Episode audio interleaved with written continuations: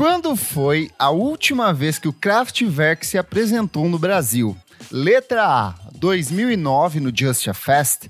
Letra B, 2012 no Sonar Festival. Ou letra C, 2014 no Creators Project. Isadora? Ai, eu vou com a B, hein? É no Sonar, não? Ponto pra Isadora! Oi, pessoal, Aê! eu sou o Kleber Fak. Oi, pessoal, eu sou Isadora Almeida. Olá, eu sou o Renan Guerra. Eu sou o Nick Silva.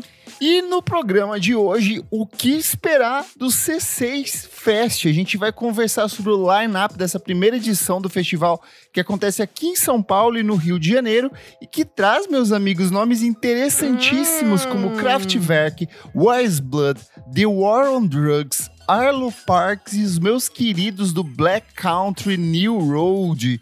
E aí, o que, que será que vai rolar? Mas antes, o que, meu amigo Renan Guerro?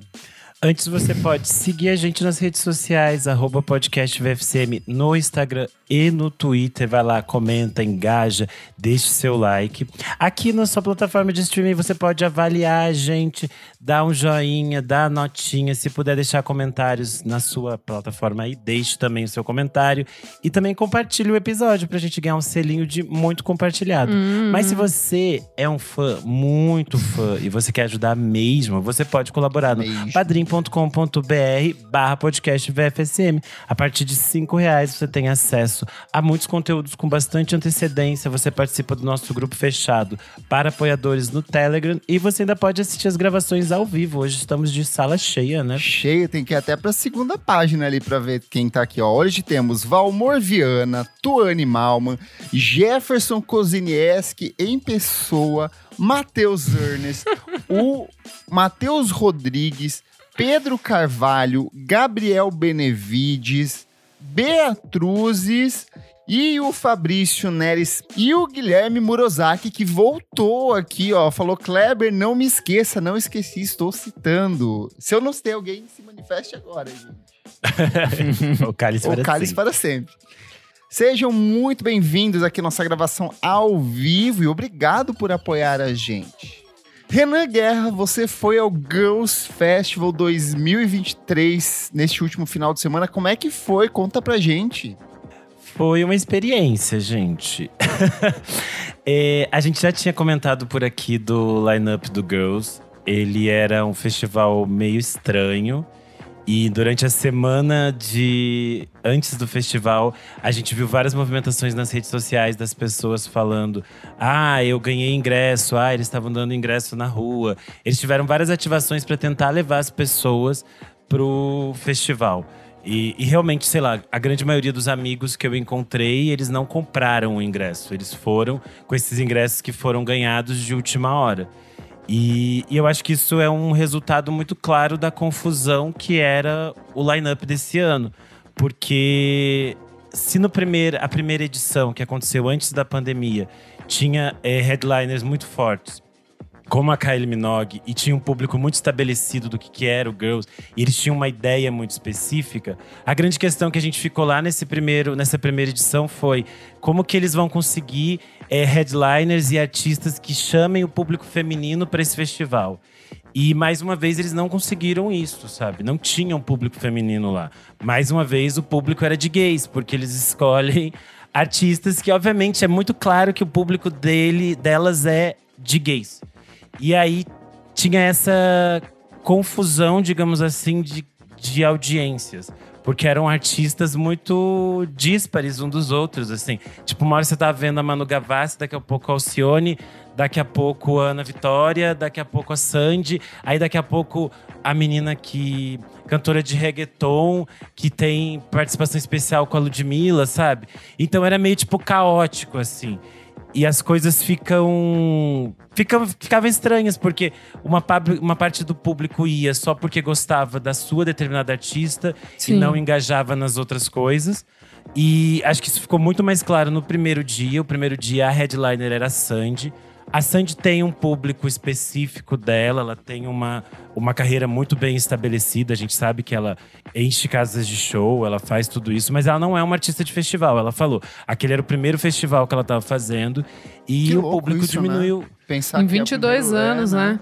Maluco isso. Mas talvez seja porque não funciona muito bem Sim, né? em festival ser, mesmo, né? Ou porque ela com o, o, o Júnior lotavam o estádio facilmente. Sim, né? não, Só mas, eles. não, mas o, o, o- é o que o Renan falou. Ela é super bem estabelecida na carreira solo Sim. dela, tá tudo certo. É que eu, eu concordo com o Renan. Eu não fui, mas eu concordo com o Renan. Assim, quando eu vi, eu pensei, poxa, eu já vi um show da Sandy solo e ele funciona muito bem sentado, você pedindo uma tábua de frios, tomando um vinhozinho, sabe assim? Aquele, sabe assim? Que é e aí eu diferente. é diferente a experiência, enfim. É, também achei um pouco complicada essa escolha de headline. Tipo, tem outros artistas que têm um público mais jovem, mas que o ah, que tem esse público também muito engajado. E, por exemplo, umas duas que me surpreenderam muito foi a Ana Vitória, porque elas têm uma energia de festival. elas Super, sabem montar um super. show para Elas já festival. circulam mesmo, né? Elas já cenário. circulam. Sim, exatamente. elas são artistas de festival e elas entendem bem como dominar o palco, como fazer todo aquela, aquele fuzuê mesmo que precisa ser um festival grande. E eu acho que isso faz diferença, assim. E aí, no final das contas, por exemplo, no primeiro dia que a headliner era a Sandy, realmente estava muito vazio no final já, assim, sabe? E não choveu, não tava frio, nada disso. E realmente estava muito vazio. As pessoas que ficaram é porque elas eram muito fãs da Sandy. O que no Uhum. segundo dia já tinha bastante gente, apesar da, da Tinashe não ser uma artista que a gente considera uma grande headliner. No segundo dia ela apresentou um show é, muito assim. é, bem redondinho, bem amarrado e com essa estrutura de festival. Ela trouxe banda completa, trouxe dançarinos, fez todas as performances que a gente sabe que ela faz. E fez aquela coisa meio apoteótica mesmo que festival pede. Então foi interessante, mas ainda assim a sensação que fica é de tipo. Onde que eles vão agora com esse festival, sabe? O que, que eles estão pensando para esse festival? Porque sempre acontecem coisas que você fica se questionando qual era a intenção deles com essas Perfeito. coisas aqui. Sim. Por exemplo, a Negrali é uma artista muito gigantesca, ela tem uma história é, de carreira muito longa e ela tava no palco menor Palquinho, do né? patrocinador. E ela tocou, tipo, meia hora. E ela, e, tipo, não é como se ela tivesse, ai. Ela tem um hit na novela das sete agora, sabe? Que é a hora que ela tocou, Sim. tipo, todo mundo cantou. Ela poderia estar no palco maior, sabe? Então, são questões que ficam assim. Estruturalmente, o festival foi ótimo nessa questão de bom. estrutura, porque foi no Tietê, o mesmo local que tinha acontecido o Pop Load. É um espaço super legal. Ah, eu adorei lá. É tem- fácil de chegar e fácil de voltar. E é confortável, porque tem o gramado sintético, você pode sentar no Sim. chão, tava super calor. Então tinha as árvores, não fica aquele, aquele mormaço que nem no Memorial da América Sim. Latina. Essa semana tem os shows do Paramore por lá, né? Então Sim. vamos ver como funciona essa estrutura também. Mas eu acho que é isso. E, estruturalmente o festival é muito é, interessante, mas é, de algum modo eles precisam entender para onde eles vão. Inclusive, outra coisa que eles fizeram esse ano foi é, retirar as conversas que eles fizeram na primeira edição. Elas aconteceram só no YouTube. E eu acho Uhum. que isso perde um pouco daquilo que era interessante também, que da primeira edição foi muito legal. Você chegava cedo, ia no Sim. auditório e via as palestras. E eram palestras muito legais. E sei lá, tipo, ai, não quero ver palestra no YouTube, sabe? A gente ficou tanto tempo vendo tanta coisa no YouTube, na internet, que Sim. é o momento que você quer ver pessoas ao vivo e conversar com as pessoas de Perfeito. verdade, né? Perfeito, Enfim. amigo. Arrasou, Acho que é arrasou. isto. Vamos falar sobre música, meus amigos? Vamos. Vem aí a primeira edição do C6 Fest, evento que acontece nos dias 18, 19 e 20 de maio no Rio de Janeiro e 19, 20 e 21 de maio aqui na cidade de São Paulo. Segundo os organizadores do evento, o C6 Fest contou com um time de curadores com experiência em festivais globais para criar o festival da sua vida. Muitos deles, desses curadores, conhecidos pelo trabalho nas antigas edições do Free Jazz Festival, que durou desde o final dos anos 80 até o comecinho dos anos 2000 e que posteriormente foi rebatizado de Team Festival. E se você quer saber mais sobre essas antigas edições desses festivais, ouça o podcast VFSM 206 que a gente gravou aqui, onde nós conversamos sobre festivais brasileiros que já não existem mais e nos aprofundamos em cada uma dessas fases Boa. desse festival. Então, é um papo legal, um dos meus nossas edições favoritas, porque a gente relembra de um Ai, monte sim. de festivais que Muito já não existem mais. É, nostalgia pura. E na descrição do evento, o C6 Fest diz que une música e gastronomia com atrações que fazem parte da sua história para construir novas memórias. Novos sons e experiências integrados com arte e cultura.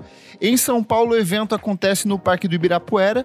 No Rio de Janeiro, ele contará com uma versão um pouco reduzida que acontece no Vivo Rio, ali no Parque do Flamengo.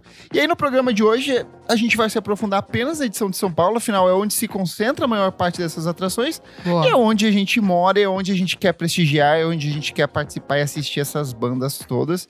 E aí eu quero começar, meus amigos, perguntando para cada um de vocês qual foi a- o impacto que vocês sentiram com esse line-up, como que foi a experiência, como que foi essa relação de vocês com esse anúncio da primeira edição do C6 Fest. Isadora, quer começar aí? Ah, eu começo. Eu já sabia dessa ideia aí, dessa volta do, do Team Fashion, né, do Free Jazz Team Fashion.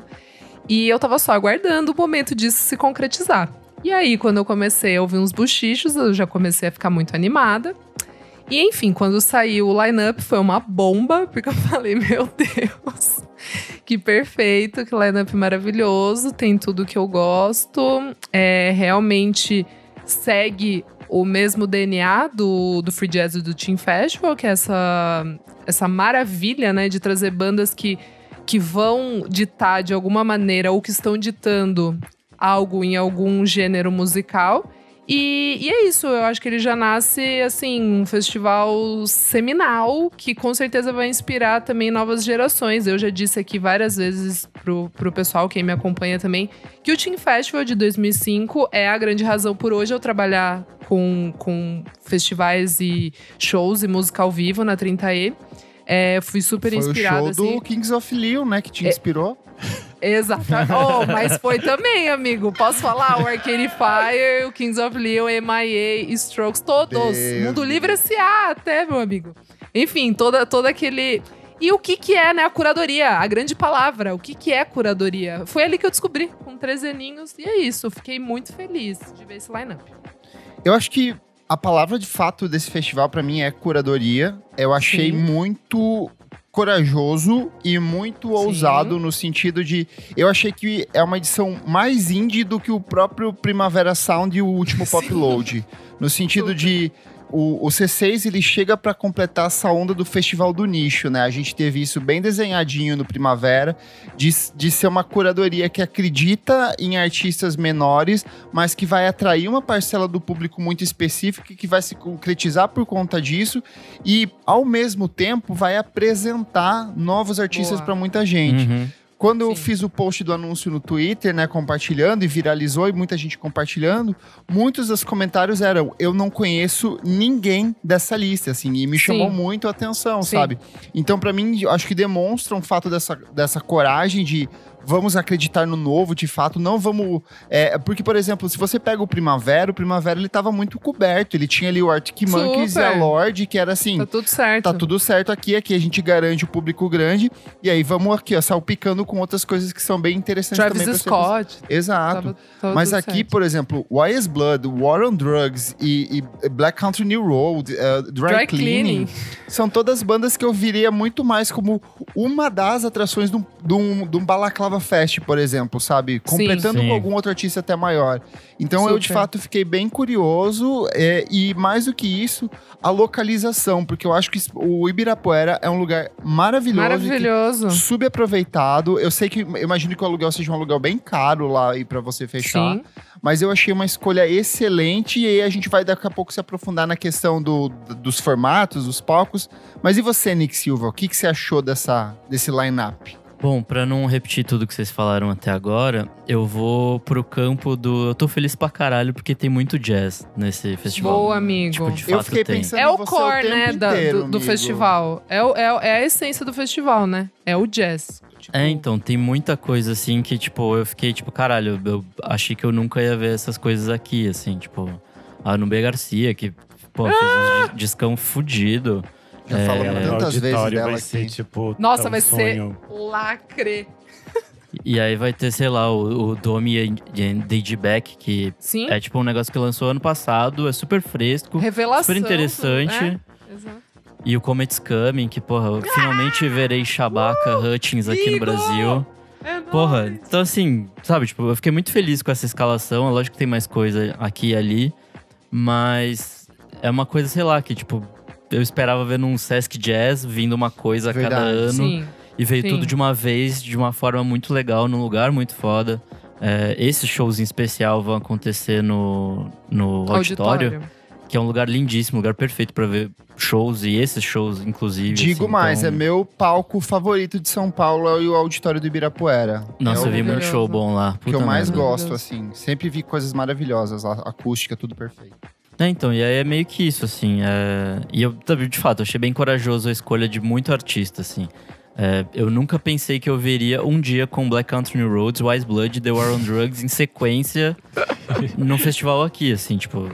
É aquela coisa que fala, tipo, não faz sentido, mas faz total sentido, sabe? Na verdade, eu acho que a gente veria, mas não nesse tempo, porque isso é exatamente o tipo de coisa que rolava no Free Jazz e rolava no. Exato. Ah, é. No Team Festival, exatamente. E essa coisa da- dessa, de fato, curadoria, dessa visão. Não sei se pode ser antiga, mas de, de um tipo de curadoria que acho que hoje em dia já, já não. Já mudou, assim. Acho que curadoria de festival vai para outro canto, que é isso explorando, tipo, uns headliners gigantescos e tal. Mas enfim. É que a curadoria de festival, muitas vezes, ela se tornou um trabalho muito mais financeiro Exatamente, existem logísticas. do exato. que artístico mesmo. E Puramente pessoas- artístico, é. E as pessoas que estão envolvidas nesse trabalho, a gente sabe que são pessoas que têm um conhecimento de produção de eventos, que já trabalham com isso há muitos anos, mas que elas são todas pesquisadoras de música, pessoas interessadas por música, que é, entendem como essas coisas funcionam e entendem, às vezes, a importância de que esses artistas circulem pelo Brasil e criem esse essa formatação de público mesmo, que é aquilo que a gente Sim. falou nesse, nesse outro episódio sobre os festivais antigos e que a gente celebrava e a gente se surpreendia falando, nossa, como que no ano X eles conseguiram, conseguiram trazer essas pessoas malucas pro Brasil, sabe? Eu acho que foi essa mesma sensação e eu acho que isso já ficou Perfeito, é claro isso. Desde o início, quando eles decidiram que a primeira, o primeiro nome que eles iam liberar do festival era Wise Blood. Era Sim. tipo assim, a coisa mais fora da curva possível. Porque geralmente o festival pensa, ai, vou lançar o primeiro nome, é sempre um Sim. negócio assim, meio bombástico. Aí era tipo, Wise Blood, só as doidas no Twitter gritando, meu Deus, Wise Blood no Brasil. Já que você tá falando aí, emenda e conta o que, que você mais gostou, mais te impactou nesse processo todo. Eu acho que é a quantidade de coisas diversas e malucas que tem na minha cabeça dentro desse line-up. Sim. Tipo, tem essas coisas de, de mulher triste, que é a Sim, West Blood. Sim. Tem o, o jazz chique que eu quero ver, quero muito ver a Nubia Garcia. Tem essas coisas indies que a gente gosta, muito curioso pelo show do Dry Cleaning. E tem, tipo, o Kraftwerk, assim, tem as coisas de música eletrônica. Eu acho que tem muita coisa. Deu Word, gente.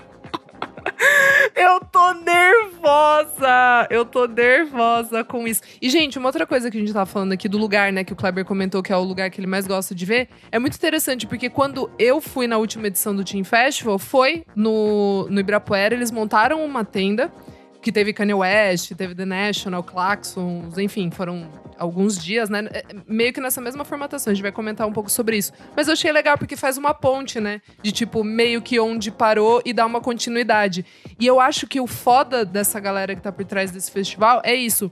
Continua sendo relevante até o lugar, entendeu? Até o Parque do Ibirapuera, depois de 15 anos, não tem outro lugar no- na cidade de São Paulo que seja tão foda quanto. Então, pra mim, esse é- essa é a maior, tipo, é a maior palavra, assim, pra dizer desse festival. É legado, é sobre legado. Quando que veio o Arctic Monkeys, quando que veio o Arcade Fire, quando que veio Kings of Leon, Strokes, todo mundo, Libertines, todo mundo pela primeira vez veio no Team Festival. Então, pra mim, o C6 faz esse papel novamente. Quando que veio pela primeira vez Arlo Parks? Quando que veio pela primeira vez Dry Cleaning? Quando que veio pela primeira vez The Comet is Coming? Entendeu? Então, Eu acho que é sobre legado. E para agradecer ainda mais essa discussão, a gente conversou com o Ronaldo Lemos, que é um dos curadores do C6 Fest, e ao longo desse programa você vai escutar trechos dele comentando o conceito por trás desse evento e como que foi um pouco da organização dessa primeira edição. Oi, pessoal. Oi, Isa. Prazer imenso estar falando com vocês. E, como você sabe, sou super fã do seu trabalho, do podcast. Então, é uma alegria Bom, eu sou um dos curadores do C6 Fest, junto com a Monique Gardenberg, que é a fundadora do Free Jazz, junto com o Hermano Viana, que é antropólogo, pesquisador musical há muito tempo, né? Super reconhecido pelo trabalho dele no funk e também é, na época do rock de Brasília e também no lançamento do movimento do Mangue Beat em Recife no Tecnobrega, enfim. Se olhar o Hermano, a gente vai ver que ele está por trás de muita coisa na música brasileira. E o Felipe Rich, que é diretor de teatro, também se junta a gente na curadoria desta edição, né? Então, muito legal trabalhar com todos eles. O C6, ele é a reencarnação do Free Jazz. O Free Jazz Festival, né? Foi um, um festival tipo histórico no Brasil, pioneiro. Começou no Rio de Janeiro, no Hotel Nacional, que foi feito inclusive pelo Niemeyer. É, infelizmente hoje acho que está até desativado, mas é um prédio icônico é, no Rio. E o Free Jazz ele abriu assim para um outro tipo de festival. É um modelo até que eu diria muito original, não só é, para o Brasil, mas globalmente, porque ele misturou é, um modelo parecido com o Festival de Jazz de Montreux, mas trouxe também um elemento de pop muito forte. Então, o Free Jazz trouxe não só Chet Baker, Nina Simone e tanta gente, mas trouxe também é, artistas como Sonic Youth, Brian Wilson, é, o próprio Kraftwerk veio pela primeira vez no Free Jazz. Então, é um festival realmente que teve um, um, uma ousadia, né, é, de fazer isso. E só para contar um pouco da história, ele foi fundado por duas mulheres, né, pela Monique Gardenberg e pela Silvia Gardenberg. A Silvia, infelizmente, ela faleceu é, nos primeiros anos ali do festival, uma história bem triste. E o que a Monique conta, né, que também eu já ouvi de várias outras pessoas, e de que elas eram duas garotas, tanto que elas chegaram na primeira reunião é, com o pessoal do festival, inclusive os Usa, Homem de Melo e outros que estavam desde o início, elas chegavam de patins. E meio assim, é, com uma ousadia e até uma leveza que é chocante, assim, é, dado o que o festival depois virou depois, né? Então é bem legal ver essa história e o C6 ele já teve uma outra reencarnação que foi o Team Festival. Então é isso que é interessante de pensar. Como diz a Monique, é um festival que ele teima em voltar sempre, né? É, eu acho que ele está impresso na memória de tanta gente, até por causa de tantos artistas que foram trazidos pela primeira vez ao Brasil por meio dele. E esses artistas incluem uma lista longa, né? Tipo The Strokes, quando veio a primeira vez, The Killers, PJ Harvey, EAS, é, Arctic Monkeys. Ou seja, artistas que até hoje estão nos lineups dos festivais, mas que na época eram ainda pequenos, né? Eram ainda apostas que o festival fazia.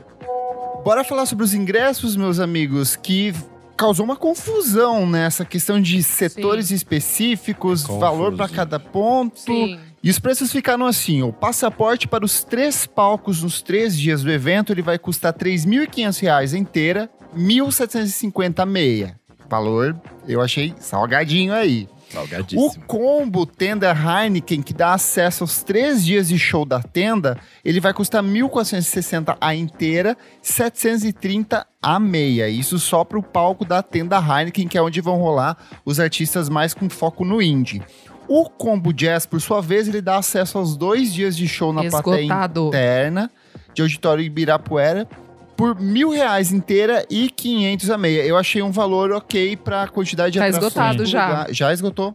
Já Nossa. esgotou. O combo do jazz. É, são 800 lugares no auditório, né? Nossa, é, é pouco, assim, tipo. Surreal.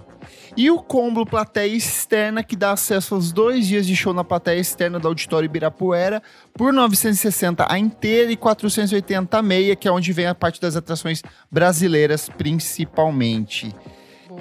Isa, você quer comentar e explicar um pouco sobre como que vai funcionar essa dinâmica dos palcos, preços, como é que é? Vamos lá, amigo. Então, como você já bem disse, é, existem esses palcos, né? A tenda, a plateia externa e o auditório. E temos também o Pacumbra, que vai ser o edifício ali que fica perto da marquise ali do, do parque, que vai ter as noites eletrônicas, né? Sim. Vai ter Goptan, é, Discoteran, vai ter de caps, enfim, coisas que a Selvagem. gente selvagem, coisas que a gente adora.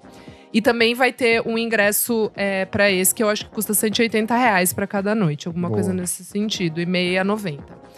Bom, é, eu acho interessante a gente pensar que esse festival, a capacidade da tenda é de 5 mil pessoas, do auditório é de 800 pessoas, da plateia externa de 12 mil pessoas e do Pacubra são, eu acho que 2 mil pessoas.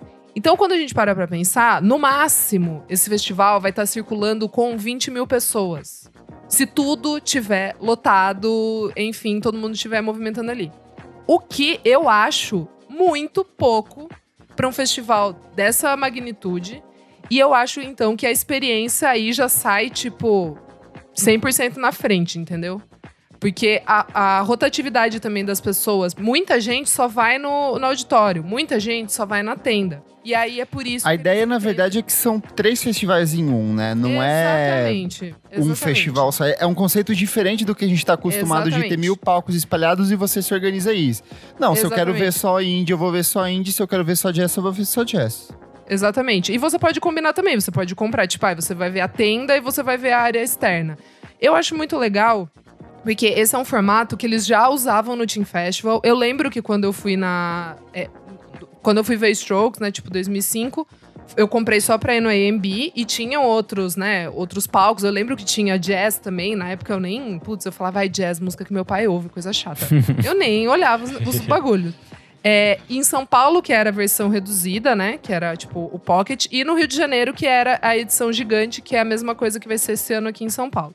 E vale lembrar que nas paralelas que rolavam em outros estados, como Espírito Santo e Paraná, Exatamente. era show único, assim. Então eram três artistas Exatamente. numa noite só.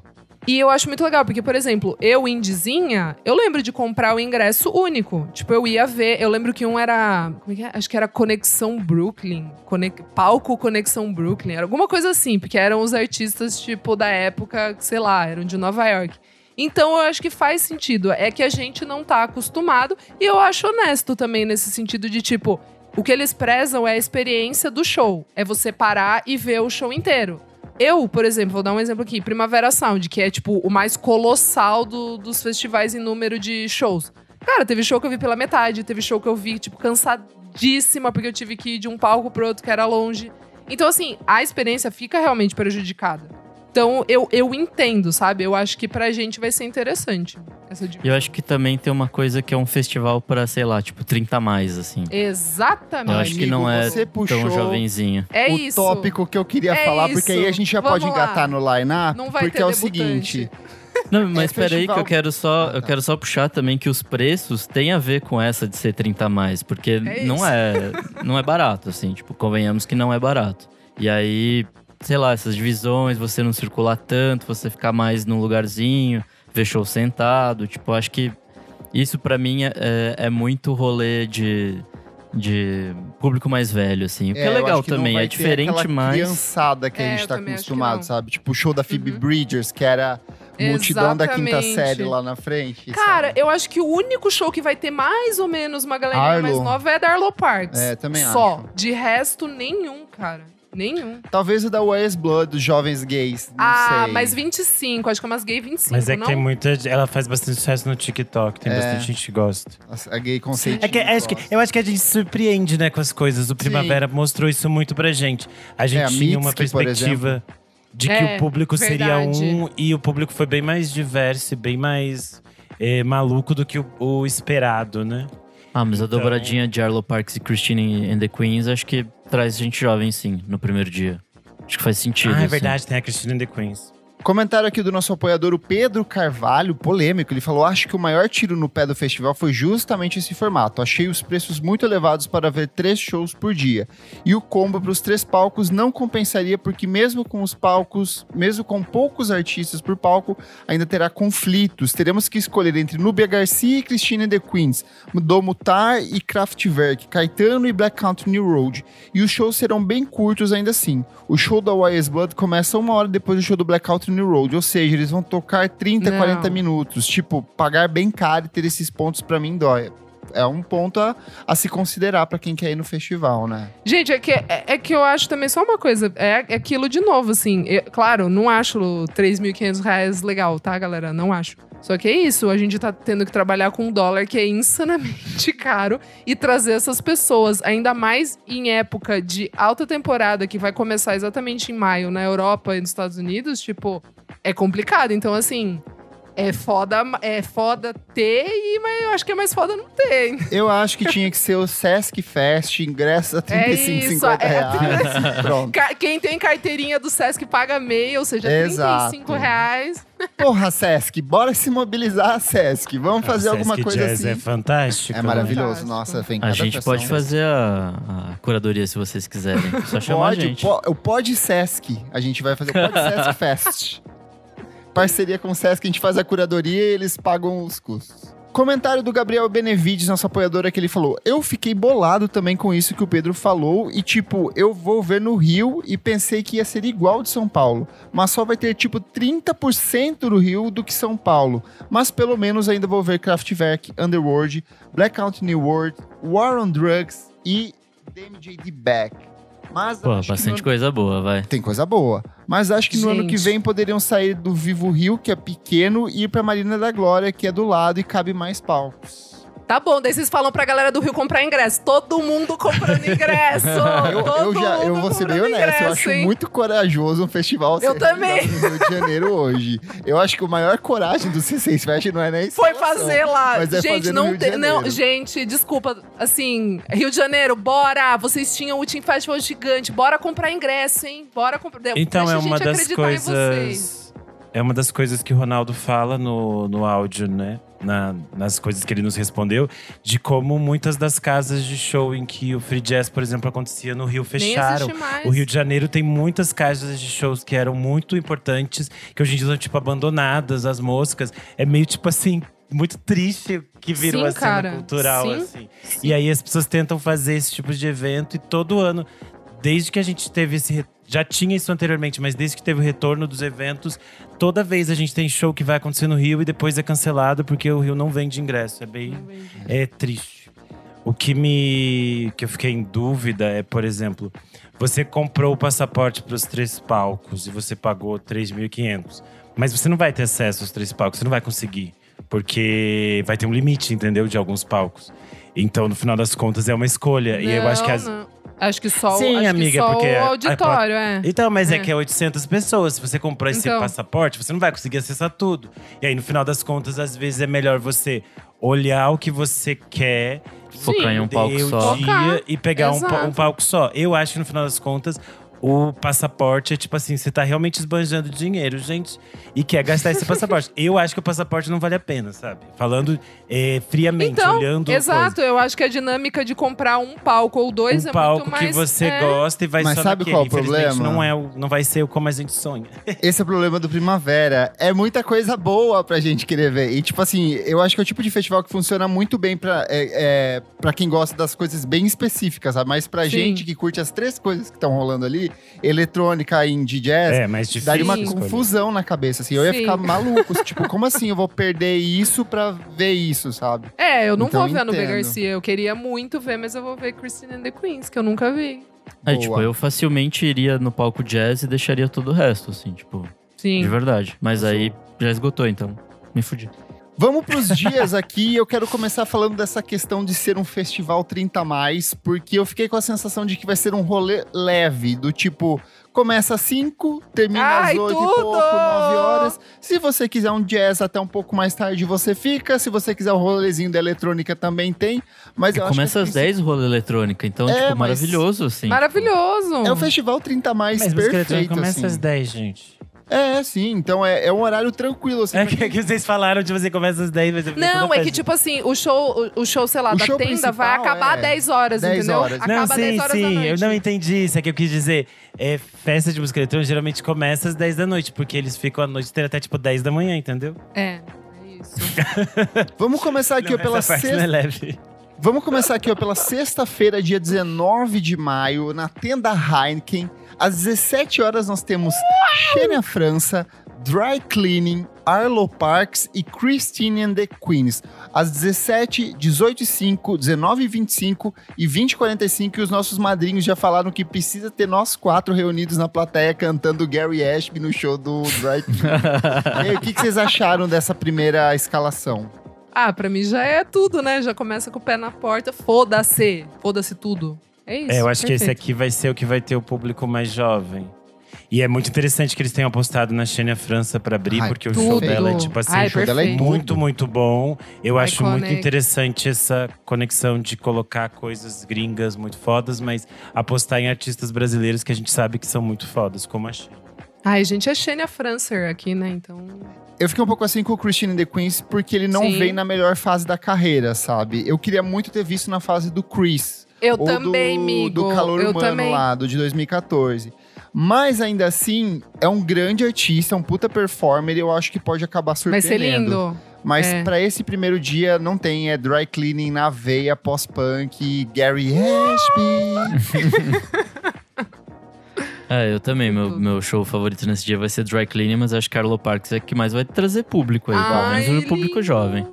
Sim. Vai brilhar. E também nesse mesmo dia, no dia 19 de maio, nós temos no auditório do Ibirapuera, às 20 horas, o tributo aos Usa de Homem Melo, que vai contar com um monte de instrumentistas fodos. Às 21 horas, Núbia Garcia, que Meu eu quero Deus do céu. poder ver. Às 22 horas, o Julian Lage. E às 23 horas, o Tigran Ramazian. Nick do Jazz, o que, que você achou aí dessa leva? É, puta, vai ser bom. Show da Nubia Garcia é um negócio que a gente tá esperando há muito tempo e talvez não vamos ver, mas tá tudo bem. É, e esse Tigran é bem legal também. Eu já lembro de já ter ouvido algumas coisas, é, é bom. Eu não me conectei, eu botei pra tocar e não... Por aqui não bateu. Não bateu. mais a Núbia. E ela vai É, estar nessa fase é a do Núbia, Miles Davis, cara. então Eu queria muito ver a Núbia. vai ser chique. Tá.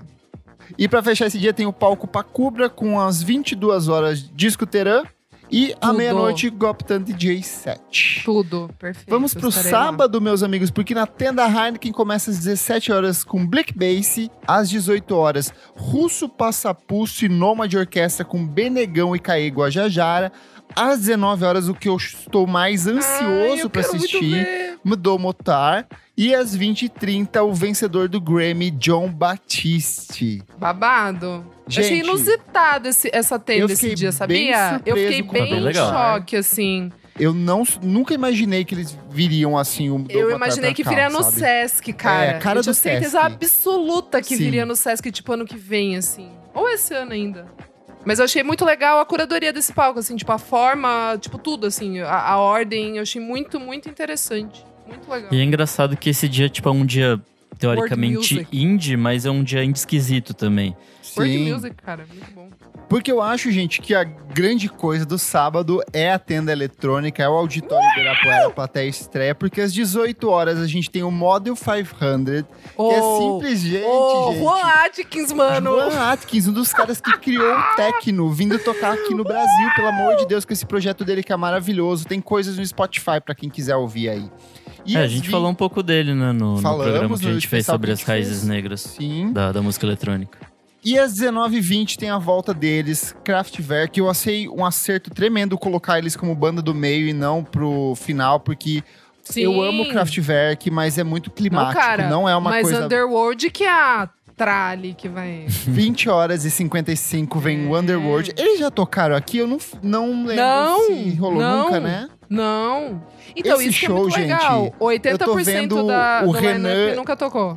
Eu tô vendo o Renan de olhinho fechado, balançando os ombrinhos com a Não, eu vou ver. Não, você vai olhar, vai ter uma hora que eu vou estar em cima do Renan, assim, ó, tipo. Girando a Ai, camiseta aqui, ó. Renan, já vai fazendo aí, ó, pra aguentar me carregar, tá? Tem que fazer academia, que eu Fazer não faço academia, nada. gata. E pra fechar a noite, a gente tem Pacubra, que é a festa no subsolo, às 20 horas com Feminine Hi-Fi, às 22 horas com a festa Luna e à meia-noite com a pista quente. Tudo. Um bom dia, um Tudo. dia para os fritos. Ótimo! Para os. Eu acho que esse é o dia pros 50, 60 a mais aí da eletrônica, não é nem pros, pros 30 aí, não, hein?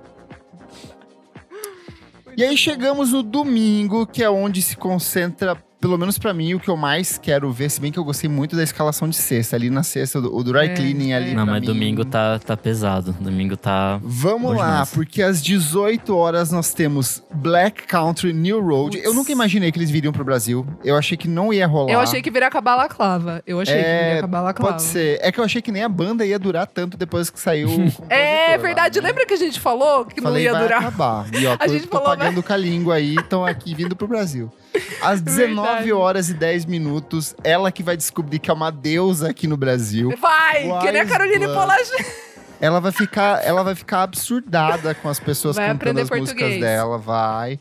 E às 20 horas e 40 minutos, que eu quero muito ver The War on Drugs. Esse Oh, palco, na verdade, poderia oh, se chamar Palco oh. Balaclava Fest, porque é total, é 100% balaclava isso aqui. Eu amei Sim. essa escalação, gente. Esses três aí me pegou bonito. O que, que vocês acharam? Ah, eu acho, eu tô muito Emoções. curioso por essa nova turnê da Wise Blood. Os vídeos É que eu vi é show, tipo assim, cara. muito lindo, então estou muito curioso, muito ansioso. É bem bonito. Climático, mas maravilhoso. Ela com o coração. É. Nossa, é engraçado. Esse palco aqui tá o, o, os indie 27 mais, assim. Tipo, todo mundo já. Depois do retorno de Saturno, todo mundo já terapeutizado. Será? Ó, comentário aqui, ó, da Beatriz, ela falando, ouvindo o line-up de domingo, fiquei com vontade de ir de novo aí, ó, viu? A tentação. E aí, depois que o The War on Drugs sobe ao palco, um pouco mais à frente, nós temos no auditório do Ibirapuera, Samara Joy, vencedora do Grammy desse ano. Babado. 21 Eu lembrei horas. daquele tweet que era o Grammy de Best New Artist vem pro Brasil, só não vem como a Anitta quer. Muito bom! Às 22h15, Domin J Day Back. E às 23h30, que o nosso Nick Silva não vai conseguir assistir The Comet is Nossa, que Coming. triste. O Por que, que não vai conseguir, Mas não va- gente? Porque no palco do. Da, Que já esgotou. Vai conseguir, Esgotou. Deus vai A gente vai conseguir, Deus vai olhar pela gente, a gente vai conseguir, a gente vai lutar por um credenciamento, a gente vai tentar, a gente vai lutar, cara. Ei, ei, ei, vamos remar até o fim. Que negatividade, negatividade. Ei! Não, não, não, limpa, limpa. Eu não acredito em Deus, mas se, se, fiz, se rolar esse. Ó, esse vai ter que pagar novena, cuidado. esse ingressinho aí, eu volto pra igreja, hein? Vai ter Me que ir lá pra converto de Sorocaba novo. fazer noite de oração com a mãe É, da Não, sabe? ele mora pertinho de. Ele mora pertinho de Aparecida, ele vai lá e levar esvalto. É verdade. Mas não vou ajoelhado, não. Eu Não, Eu só vou de- de lá. carro. Não, só vai lá, Agradecer. santuário. comprar umas E- lá fora, vai ser legal. E paralelo a isso, enquanto tá rolando, no auditório do Ibirapuera, na plateia externa, às 16 horas, a gente tem o espetáculo 1973, que Ai, vai explorar o ano de bonito. 1973, com Kiko Dinucci, Jussara Marçal, Arnaldo Antunes, Tulipa Ruiz, Linda Quebrada, Giovanni Cidreira e Jatsa. Às 17h05, Tim Bernardes canta Gal Costa. E às 18h15, Caetano Veloso, que por sinal era uma, uma das atrações que sempre performou muito bem dentro do Team Festival. E ele vem agora para essa atração no C6. Babado. Enquanto no Pacubra a gente tem às 20 horas o Cremosa Vinil, às 22 horas Selvagem e à meia-noite de Caps. O que, que vocês acharam demais. desse, desse fechamento aí de domingo, tanto do auditório quanto do Pacubra? Nossa, esse dia de coisa brasileira tá fudido de bom, assim. Tipo, tá, Muito bom. Tipo, beleza que é as mesmas coisas meio que de sempre, assim. Tipo, coisa que a gente já tá acostumado a ver em festival. Mas… Mas é que eu acho que são shows especiais, Sim. né? Sim. é, O Bruno Capelas, aquele dia, tava cobrindo a coletiva lá, né? E na Uhum. coletiva eles colocaram algumas coisas, tipo, meio ligadas ao Araçá Azul. E aí eu fiquei pensando que talvez o Caetano possa cantar algumas Caralho. coisas disso. É, a gente ficou meio nessa, Gente, nessa fofoca aí, nessa fake do news. Araçazu, hein? Claro que tem. Não tem, Ai, é ele fazendo os batuques, umas microfonia, ah, microfone no cu e gritaria ali. É, sempre, sempre pode cantar é, a, a música do menino lá, Júlia Moreno. Enfim, talvez possa ser porque vai ter já esse palco. Eles já vão fazer esse show de 1973, vai estar fazendo O. Tim vai cantar Gal, é, É, então, então verdade. eu acho que vai ser um show diferente do Caetano. Eu acho que não vai ser Tomara. um show comum. Do meu assim. coco, né? Será É. que o velho vai querer trabalhar de um jeito diferente? Eu acho que não, gente. Vocês estão sonhando. Eu alto. acho que ele Ai, vai porque Meu lindo. Não vai fala estar assim do todo meu mundo aí, toda a cristal. galera que gosta dele, vai ficar tudo em volta dele, ele vai estar adorando. Verdade. Ele adora essa farra de encontrar. Imagina os Black Country New Road indo tirar foto com ele. Já tô vendo muito isso. ele adora, acontecer. tipo aquela vibe Ai, é, eu- Caetano Veloso no show do Dirty Project. É isso! Ai! Foi- Foi lá que eu apertei a mão de Deus. Ai, momento. Eu quero puxar um, um tópico aqui que é a questão do o que eu senti falta. E aí, quando a gente fala de sentir falta, ai, mas vocês Tá. falam, falam e não trazem referências. E eu fui fazer o meu o trabalho dos outros aqui para esse tópico. ele. No palco jazz, eu senti falta de mais brasilidade e eu senti falta de gente velha. Eu achei que é um festival que preza muito o novo, mas apaga o trabalho de nomes importantes da música. E aí eu listei algumas pessoas que eu acho que seriam interessantes ter nesse palco jazz ou nesse palco de brasilidades. Por exemplo, podia colocar o Fabiano do Nascimento tocando no Brasil Pô, no sim. palco. Nossa, eu acho que combina Quero muito ver. muito. Eu pensei muito no Antônio Neves, que a gente já falou aqui algumas vezes, que é um puta Amo. instrumentista. O show dele é muito bom. o show dele é excelente, Eu vi é um no, dos no melhores shows. GSP. É muito, é muito bom. bom. Eu acho que valeria muito, tem tudo a ver com a cara do, do C6 Fest. Eu acho que a Leila Maria podia tocar na- no palco jazz também. Nossa, eu acho que verdade. combinaria demais. A Leila, A Leila Maria, Maria. cantando Ai, Djavan. tudo. A própria Laide Costa, no último disco dela, tem tudo a ver com a vibe ali, numa coisa mais introspectiva e, de novo, de valorizar essas vozes antigas da música brasileira. E a minha grande cartada, se eu fosse o curador desse festival, eu ressuscitaria o projeto Mais Dois com Moreno Veloso, Cassim e Domênico Lancelotti. Porque eles tocaram no Team Festival faz mais de quase 15 anos que eles não se apresentam juntos nesse formato. Amigo, Então lacrou. eu acho que super funcionaria. Vem aí o C6 Fest edição 2024, já pode colocar na lista. Senti falta de gente preta, senti falta de rap. Eu acho que podia ter trazido, eu acho que funcionaria tanto no, no palco é, da tenda eletrônica, entre um intervalo e outro ali, ou na abertura do palco eletrônica. Por exemplo, eu traria muito o Puto de Paris, porque eu acho que ele é muito vanguardista no sentido de, de, de ser novo, de ser fresh, de ser contestador. Eu acho que funcionaria. Que eu lembro que no Team Festival a gente tinha os artistas de nome de rap que vinham, sei lá, um rapper de algum lugar do continente africano, ou algum artista mega provocativo nesse sentido. Eu acho que o Carlos do Complexo é um artista que encaixaria super Nossa, bem na Tudo, tenda eletrônica. Pacubra, é. O, a Daisy Tigrona também valeria um set ali. Se eu não me engano, ela chegou a tocar. Ela cantou, edição. ela, eu vi, ela Aí, cantou ó. com a MIA em 2005. Ela entrou no palco e cantou, injeção. Eu traria o Rico da Lazan, que sempre fica de fora de todos esses festivais. Ele corre e tem um rolê próprio dele. E traria talvez o Fabrício, que é um nome que eu acho bem interessante, é fresh, talvez É pudesse bem bom. funcionar Show é muito Ele bom. É bem bom. é. Então, assim, ó, já dei as dicas aí pra próxima edição. O, o Pedro Carvalho falou assim: senti, gosto, senti o gosto de uma no-name, hein? O problema é que a no-name não tá mais nem se apresentando, ela vai largar a carreira agora. Ela já, já falou isso. Então, Ela vai parar? Ela falou no Twitter, Eu né, não que ela vi. ia largar. Que ela não loucura, consegue não mais sabia. É, Que eu não sei, vocês sentiram falta de mais alguma coisa? Acho que podia ter Eu trazido não. alguma coisa. Eu acho Eu não. que. É, acho que eles estão tes- testando, né? Eu não sei Sim. ainda o que dizer. Eu acho que talvez ano que vem, depois de ver a primeira vez, a gente consegue fazer mais ideias. Tipo, agora a gente fica cheio de ideias para primavera, sabe? Eu acho que depois de uma primeira edição, a gente consegue entender mais o que é esse terreno, porque daí a gente vai ter a noção real de quem são essas pessoas que, que irão ao festival, né? É, eu tô bastante com o Renan. Eu acho que poderia ser um pouquinho maior, assim, de número de pessoas, de. Mas daí aumenta público, tá ótimo, gente. Quanto menor, É, melhor. assim- Pra gente ficar mais perto. Ai, Não, eu, sim, eu entendo essa de parte, mas aí eu acho um que poderia, sei lá, pessoas. tipo, diminuir valor de ingresso e coisa assim, tendo mas mais é é gente. difícil vender É com o dólar a ingresso 6 também. reais. É verdade. É difícil, gente.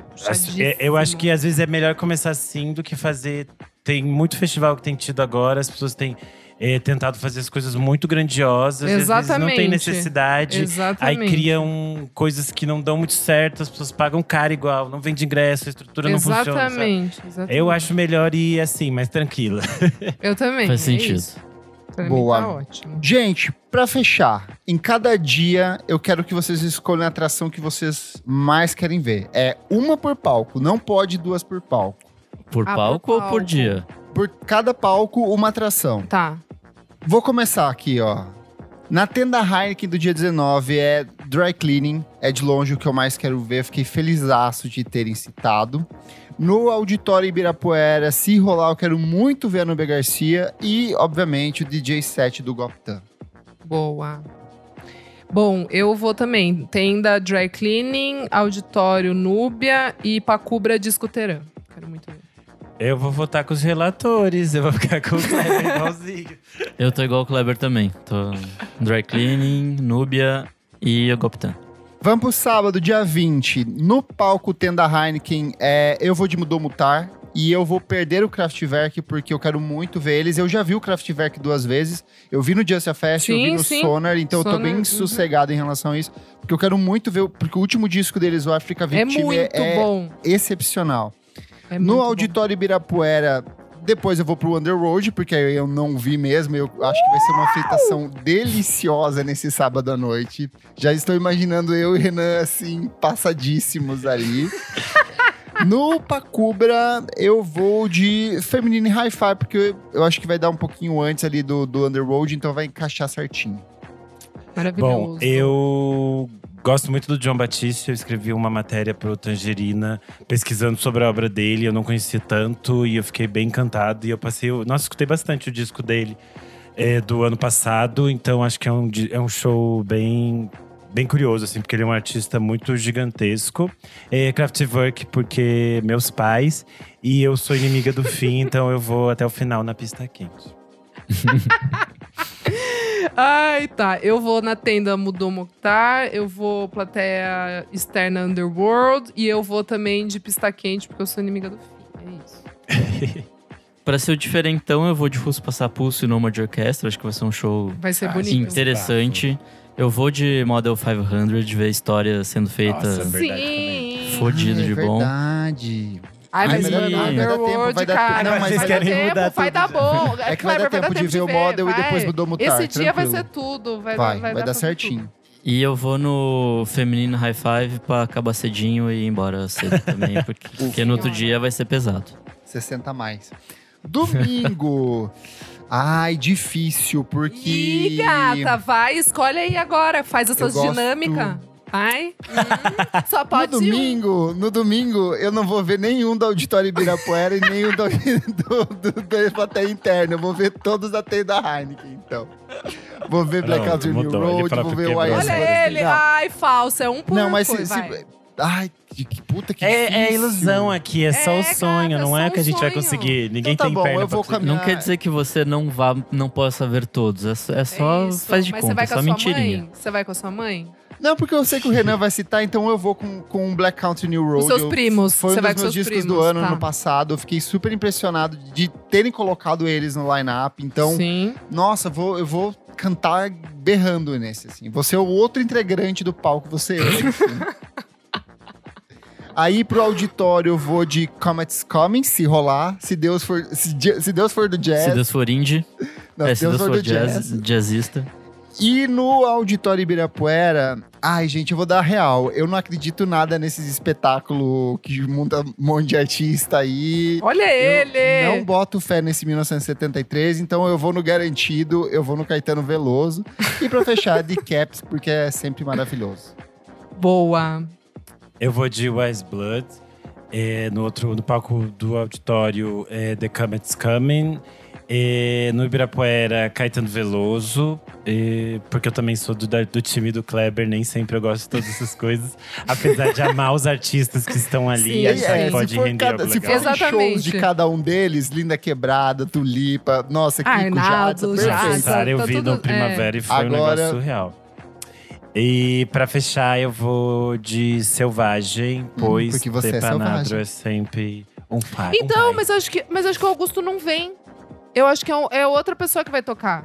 Ah, então, mas Eu enfim, é tudo família. É, é, exatamente. exatamente. A curadoria do Augusto é perfeita. Tá tudo certo.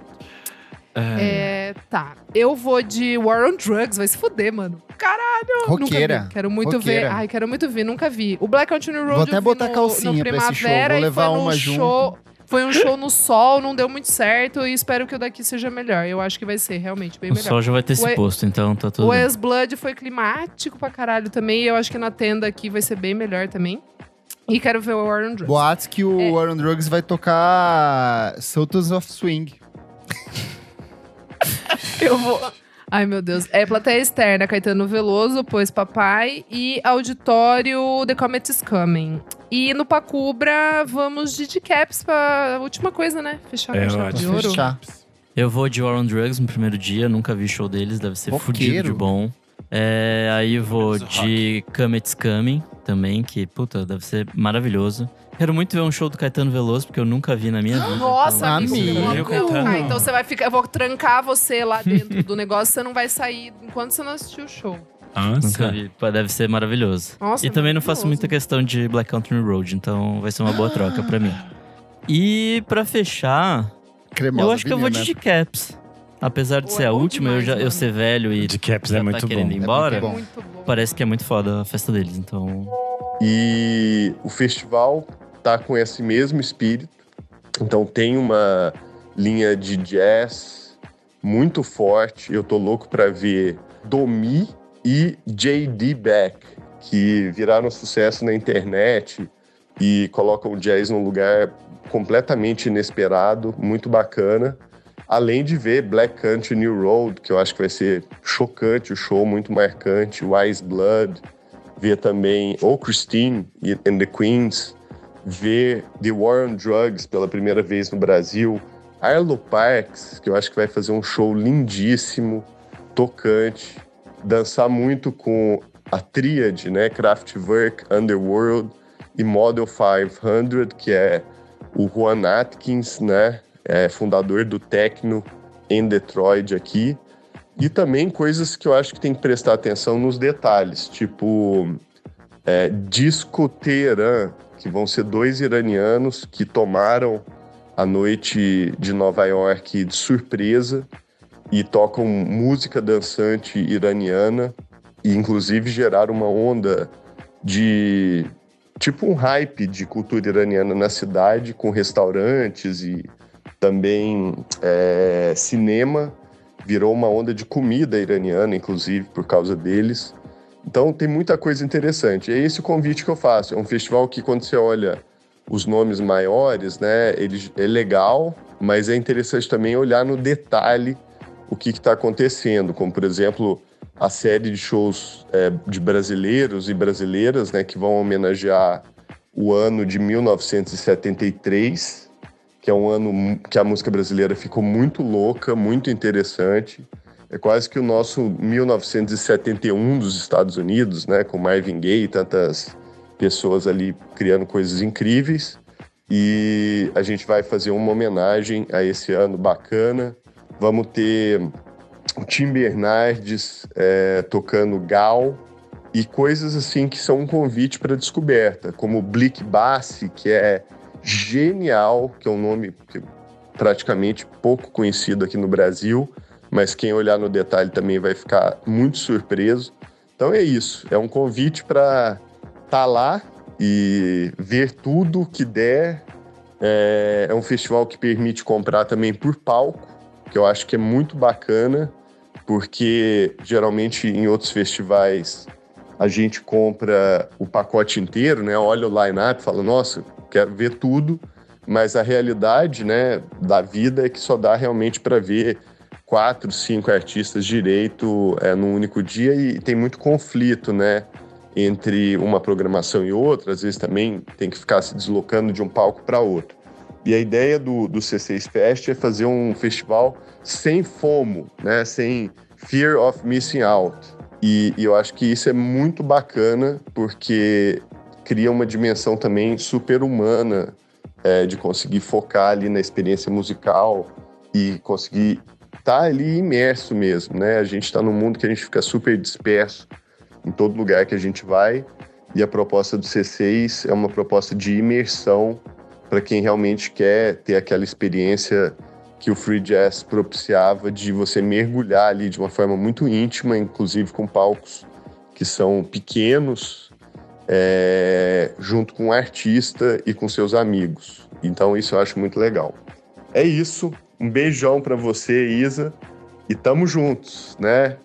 Quero ver você e, e o pessoal todo que está ouvindo a gente lá no C6. Beijo. Quero. Fechamos, meus É, amigos. Ah. Eu só ia dar uma última dica pra quem não é de São Paulo e vier, gente. Boa! Pensei que na cedo. sexta começa cedinho, seis horas. Vocês tipo, começa perder. cinco horas, mas o dry cleaning é seis e cinco. O, O trânsito ali trânsito perto ali. do Ibirapuera é o caos. Não tem metrô lá perto. Não temos prefeito nessa cidade. Aquelas- é o caos dessa cidade. Então, se organiza, tira uma folga de tarde, sai mais É cedo. mesmo, é vai mesmo. tranquilo passeando, aproveita o parque, que é ótimo pra você não pegar trânsito na Avenida Brasil. Em hipótese Nossa, alguma, vai de. Uber pra lá nesse, nesse dia. Vai de táxi, porque pelo menos tem o corredor e facilita. Ou vai de ônibus, Boa, que tem um amigo. corredor que passa ali perto também. Boa. É, o ônibus é Ai, fácil o e tem, e tem metrô porta. sim. Tem, um, O- tem um ônibus, que, deixa para na porta. O metrô Na não porta. vale, amigo. O metrô é longe pra cacete. O Você vai é andar tipo uns é. 3, É que 4 o k metrô, mas… o metrô ele só funciona se você vai pro prédio da Bienal, mas você anda uns 20 minutos. Sim. Você só se você com- for Se, tranquilo. é. se você vai cedo e você vai com várias Isso. pessoas, ok. Vale a pena. Mas, tipo assim, não saia do festival e decida, "Ai, vou voltar de metrô, porque é muito longe, é capaz de É você chegar lá e longe. ter fechado. Cara, A volta, vai a volta de fato não vale a pena de, de É, metrô. va- vai ali na ônibus Paulista, é pega um ônibus e desce, vai dar certinho lá, não tem erro, é muito fácil de chegar. É na Ou porta, desce, na, desce no ou portão. desce no- na linha verde, também tem o,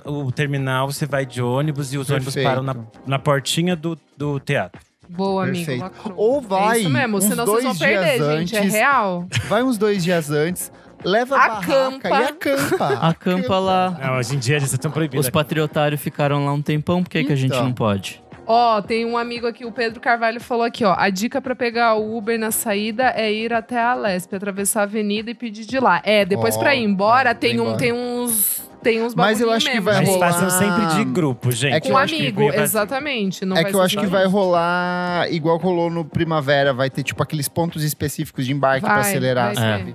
Vai ter. Mas final de show em São Paulo é sempre aquela mesma coisa. Caos. Gente, o importante é chegar. É. Sair, depois fica sentado É, lá, depois você espera, fica, vai sabe? com os É. amigos e fica Vai com os amigos e fica bebendo na porta lá, canelinha, sei lá. Mas o Mas o ônibus babado sempre é tem, ônibus sempre tem. Canelinha. Fechamos, meus é, amigos. cheguem cedo sexta-feira, amores.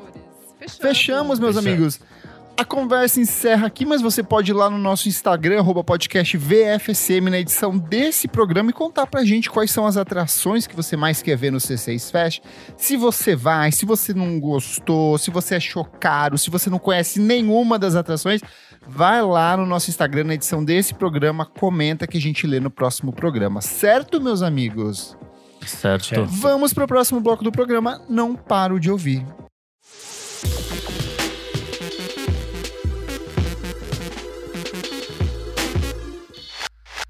Chegamos ao nosso segundo bloco do programa Não Paro de Ouvir.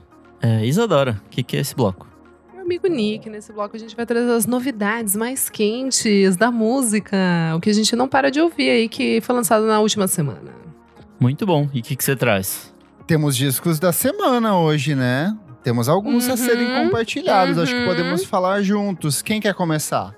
Vamos, de- va- vamos começar lá com o nosso, com o nosso Grimer rapper pós-punker? Bora Slow lá. Tie?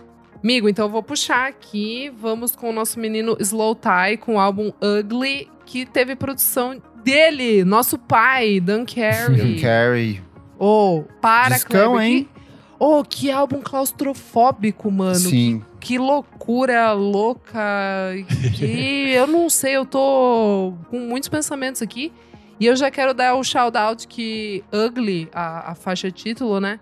Tocam o baixista, o guitarrista e o baterista do Fontaines DC. Eles tocam nessa faixa.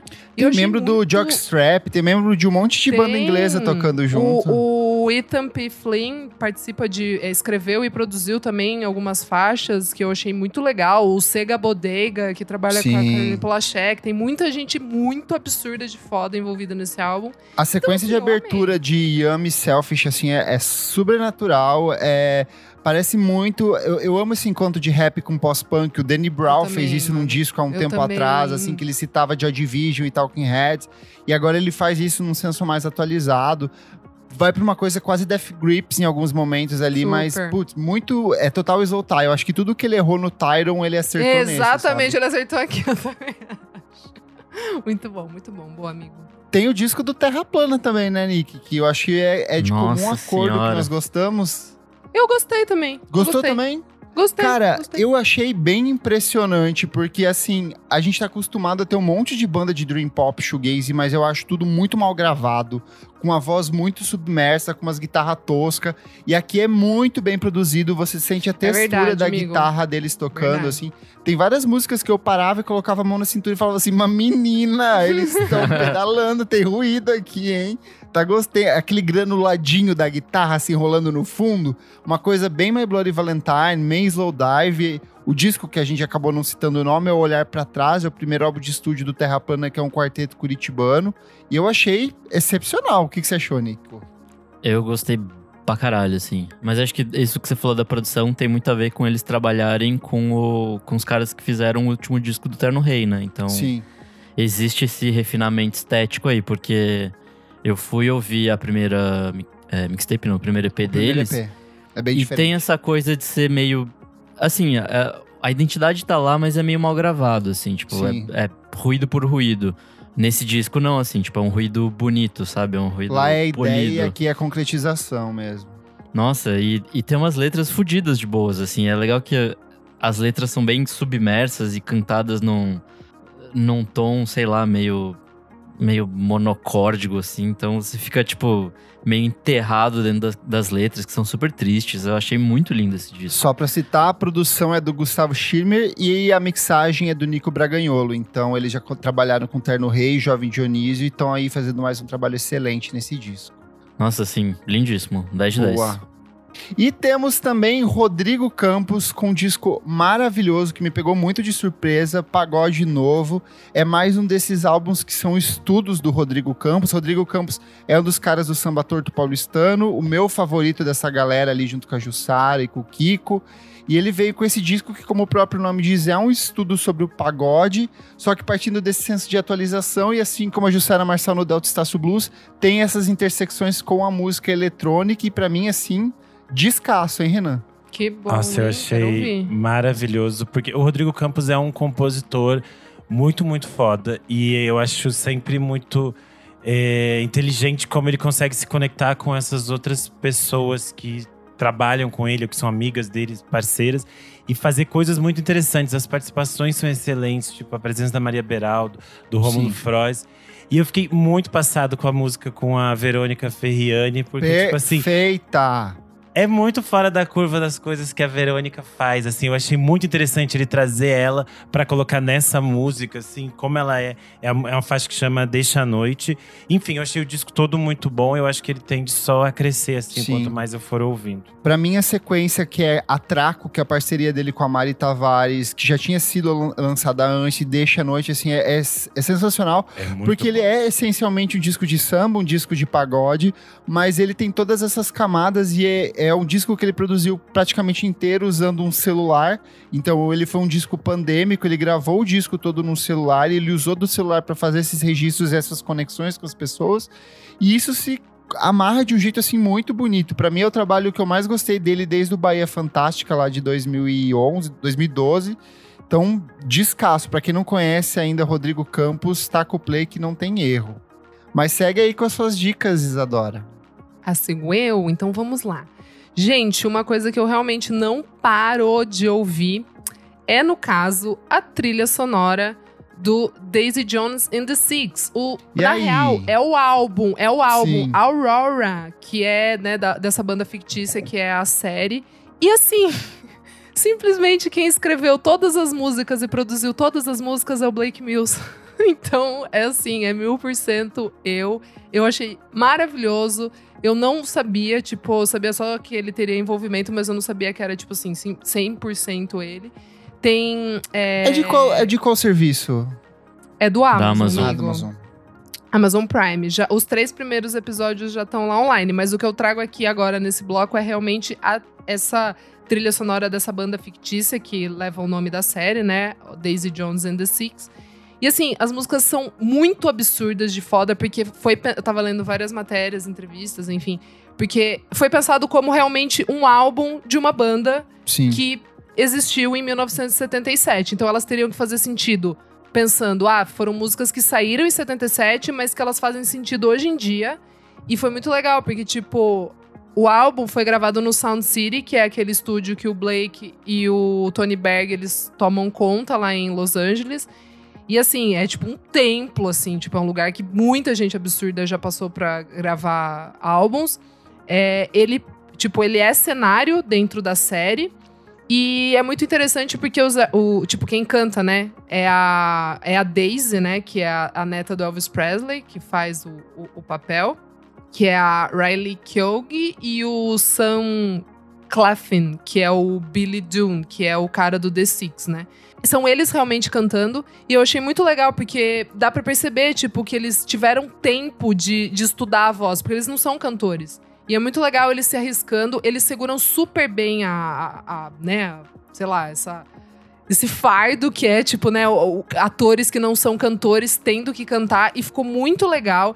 Eu achei que o timbre que o que o Sam encontrou é parecidíssimo com o do Blake Mills, então assim, quem acompanha o trabalho do Blake vai, tipo, achar muito interessante isso.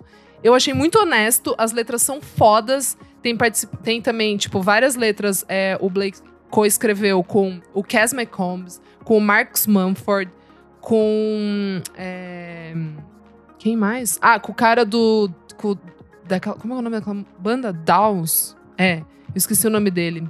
Ele é casado com uma atriz famosa que agora eu esqueci também. Não se perde, amiga, não se perde. É.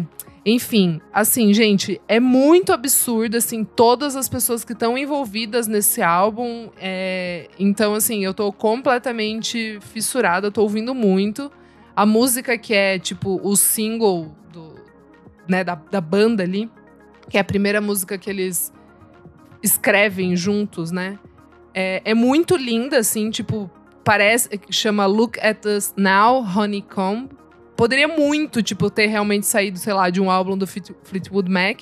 E a autora do, do- da história, né, do livro, ela disse que ela se inspirou muito no Fleetwood Mac, nas tretas e toda a loucura pra escrever a série. Mas é, esse álbum, Aurora, já está, tipo. Assim, cara, eu tô muito fã. Eu achei maravilhoso. Muito, muito bonito mesmo. Boa. Renan, sua vez. Bom, saiu o single novo do Alex Unwandeter. Eu já tinha falado do Maricoteca aqui um tempo atrás, mas agora ele trouxe informações oficiais sobre o novo disco dele, que vai se chamar El Diablo em El Cuerpo. Vai sair no dia 26 de maio e na última semana ele lançou um single chamado Que Piensas a Ser Sem, Sem Mi Amor. E aí vem um clipe, é bem na mesma vibe do Maricoteca, bem gayzona, é, com música de gay dançando, é, músicas tristes em espanhol. É, o novo disco é, foi gravado em Nova York, ele tá morando por lá e vai ter participações do Buscabula, que é uma banda que eu adoro, a Amo. Julieta Venegas, a Javiera Mena e a Cristina Rosenving. E parece que tem bastante a ver com essa coisa mais é, sexual dele, todas essas coisas que ele já estava é, aprontando. Então achei bem bonito. Alex Unwanted. Saiu também é, single novo da Adriana Calcanhoto. Ela tá para lançar o disco novo, né? Saiu um single chamado Pra Lhe Dizer. Achei bem bonitinho, nada tipo muito especial, porque eu acho que ela é uma artista que eu acabo ouvindo mais quando sai o disco completo. Eu fico meio perdido quando fica saindo singles. É aquilo que eu falei, tem umas artistas mais velhas que às vezes eu prefiro que elas lancem o disco tudo de uma vez, eu ouço só uma vez. E fica mais fácil pra minha cabeça. Tudo. Agora, falando de discos, saiu o disco do Tágua Tágua, o segundo disco dele, Tanto. Muito É, bom. Muito bom. Ouvi ele dizer vai- que rolou um por trás do disco já com esse disco, né? Hum. Rolou e quem as quem é nosso apoiador já recebeu no mesmo dia que o disco Ó. saiu, então Chegou em casa, chegou em edição física. A gente manda por correio pros ouvintes. O, o segundo disco dele tem uma coisa mais voltada pro neo soul, pro R&B, mas tem muito ainda daquela coisa do dream pop que ele já vinha, já fazia no primeiro disco. Eu acho que é um disco super bonito. Tem esse clima, é, alguma coisa meio moderna, mas ao mesmo tempo parece anos 80 e tal. Então acho que é um disco bem bonito, se chama Tanto e logo logo deve entrar no ar o, o por trás do disco que eu e o Nick gravamos com ele. Foi um papo bem legal, acho que vale a pena ouvir com atenção. É Nossa, isso. esse disco ele tem uns timbres maravilhosíssimos, meu Deus. Kleber, sua vez. Bora lá, vou começar pelo que mais me impactou depois do Rodrigo Campos e Terra Plana, que é a volta da Caliuches com Red Moon e Venus. Eu achei que os Ai. Eu singles. quero muito eram- ouvir. Eu achei que os singles eram bons, mas quando você ouve o disco todo, faz muito sentido. É um amadurecimento estético absurdo. Musicalmente é o melhor trabalho da carreira dela. É totalmente Ó. calcado no soul e na música psicodélica dos anos 70, assim. Mas tem uma música em especial dentro do disco que é Blue. Que eu ouvi aleatoriamente, assim, tava andando na rua e de repente falei, ué, eu botei Xadê pra tocar e era a música da Caliuches, assim. Então é um disco muito bom, é um trabalho excelente. Ela tá passando por um período de sobriedade, ela parou de beber, ela tá com umas. é, refletindo mais sobre a vida dela e ela trouxe muito dessas reflexões pra dentro do disco. Então tá bem, bem interessante mesmo. Gostei demais desse disco, é uma das grandes surpresas desse ano pra mim. Bárbara Eugênia lançou Foi Tudo Culpa do Amor. Bárbara Eugênia, a gente já citou ela várias vezes aqui. E ela lançou esse disco que é uma coletânea, praticamente, onde ela reinterpreta clássicos da música romântica brasileira, que vão desde Kátia com Não Está Sendo Fácil. Caracas, cara. Ah, Erasmo Carlos, Roberto Carlos, tem Vando, tem Reginaldo Rossi, então tá um disco muito gostoso de se ouvir. Quem voltou também é o nosso queridíssimo Matheus Estrela, que já participou aqui do podcast. Ele que atua com o nome de Star, S-T-R-R. Agora ele lançou o primeiro EP sob o próprio nome, se chama Malde. Quatro musiquinhas de lo-fi house aí, pra quem gosta daquela fritação gostosa pra dançar dentro de casa. E um reforço ao disco do Frederico Eliodoro, que a minha amiga Isadora recomendou na Tudo. semana passada. Uma das coisas mais gostosas, de fato, que eu ouvi nos últimos dias. é? Tem crítica minha no site, então, The Weight of the News. Vai vir por trás do disco aí, hein? E você, Nick Silvo? Bom, quero recomendar aqui uma re-recomendação, que é o Tiger Oak, do, que o Renan deu na semana passada. Bom Ó. demais. Os norueguês feio? É, eu me senti tão indie nessa que eu fui ver a, a página deles no, no Last FM não tinha nada. Aí Eu fui lá e coloquei as fotinhos, coloquei foto do Ai, que disco. antigo, adorei. Pois é. Me senti muito indie 2005 aqui. Adorava fazer isso. Mas beleza, vamos para as minhas dicas dessa semana. A primeira é o Alphamist, que ele vai lançar um disco em abril e tudo que ele lançou até agora eu gostei bastante. Aí essa semana ele lançou mais uma música que chama Aged Eyes, com uma cantora e baixista que chama Kaya Thomas. Ela é maravilhosa, assim, ela canta bem pra caralho, toca muito bem. É, enfim, se você gostou das outras, ouça essa que é muito boa. Segunda dica da semana, Ives Tumor com Ai, Ai, amigo, boa, amei. Heaven sur-. Surrounds Us Like a Hood. Mais um do, Muito boa. das faixas de nome Nosso David enorme, né? Pois é. Nosso e o disco dele príncipe. já vai ser lançado, se eu não me engano, na semana que vem. Então, assim, Sim. dia 7 de março, isso mesmo. Então tá pertinho, ele lançou mais outras duas músicas. Uma tem nome gigante, eu não vou falar. Ai, também outra. quero, Beatriz. Isso eu acho que tem tudo a ver. Podia vir. Mas espero que Ai, ficou se, bom. é, se ele vier com show bom, né? Chega de palhaçada. O trauma. Chega de palhaçada, sou traumatizada com isso. Palhaçada. Mas enfim, é, tem tudo pra ser mais um, mais um discão. É, vamos ver o que vem aí. Minha terceira dica é uma coisa que eu mostrei pro Kleber, não sei se ele ouviu, que chama Island of Love. Lançaram duas musiquinhas que chama Grow e Blues 2000. É meio que um indie anos 90, emo anos 90, tudo misturado, muito louco, é muito bom. Eles acabaram de assinar com a Third Man Records do Ó, do Jack White. Jack do White. Jack White. E eles vão lançar o primeiro álbum deles, que vai ser self-titled, no dia 12 de maio. Então, O Jack Vita, ele mora ali no canto, ali na vizinha. É, se vocês gostarem dessa música, fiquem de olho porque é bem bom, assim, eu gostei bastante. Mais uma diquinha, a Madison McFerrin, que é uma jazzista que eu já tinha falado aqui há algum tempo, assim, ela é Tinha mais mesmo. cantora. Ela lançou uma música fodida de boa que chama Please Don't Leave Me Now.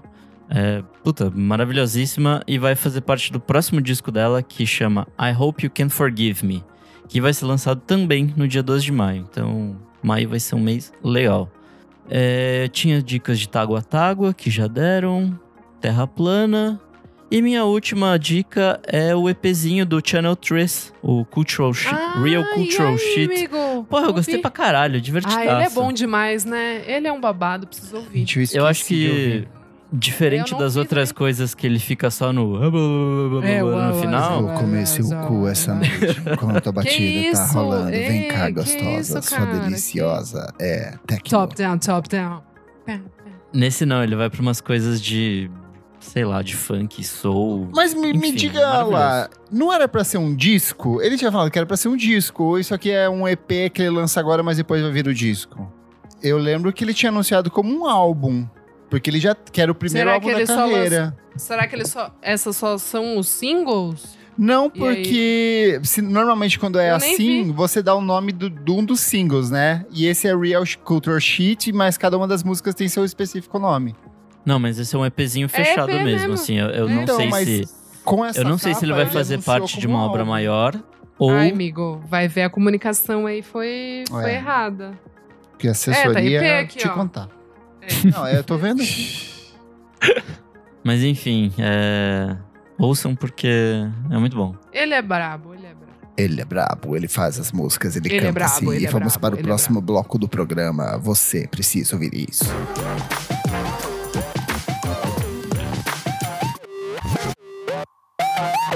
Começando o nosso terceiro e último bloco, você precisa ouvir isso. Renan, o que que é esse bloco? Neste bloco a gente dá dicas atemporais de qualquer coisa que tenha a ver ou não com música, o que quisermos. É um espaço livre. Eu acho que hoje eu e a Isa vai ser em comum acordo, né? O quê? Delaçou em todas as plataformas ah, de em todas as streaming. plataformas de streaming. Também. Gente, Também. Delaçou, banda icônica, icônico trio de hip hop, uma das bases para o rap da forma como a gente conhece hoje, principalmente Ah, eu no amo. quesito de narrativa, de sample. Eles foram os pioneiros, e os pioneiros serão sempre os primeiros, como diz a frase. Faleceu um dos integrantes recentemente, infelizmente. Sim, muito triste. Então, as vésperas dessa, dessa sequência de discos e o fato de os discos não estarem nas plataformas de streaming é justamente por questão de direitos autorais. Porque eles tinham um monte de música sampleada ali. Se você ouvir o primeiro álbum deles lá de 1989, você vai ver por que, que nunca esteve nas plataformas de streaming. Mas ouça aí, finalmente chegou, é essencial, é, é a base para muitas Aulas. coisas. Aulas, aulas e Aulas. aulas mestrados, doutorados, MBAs, é curso de alfabetização para jovens, tudo nesses discos, esses maravilhosos. Não, Posso seguir cara, aqui muito com mais bom. uma também?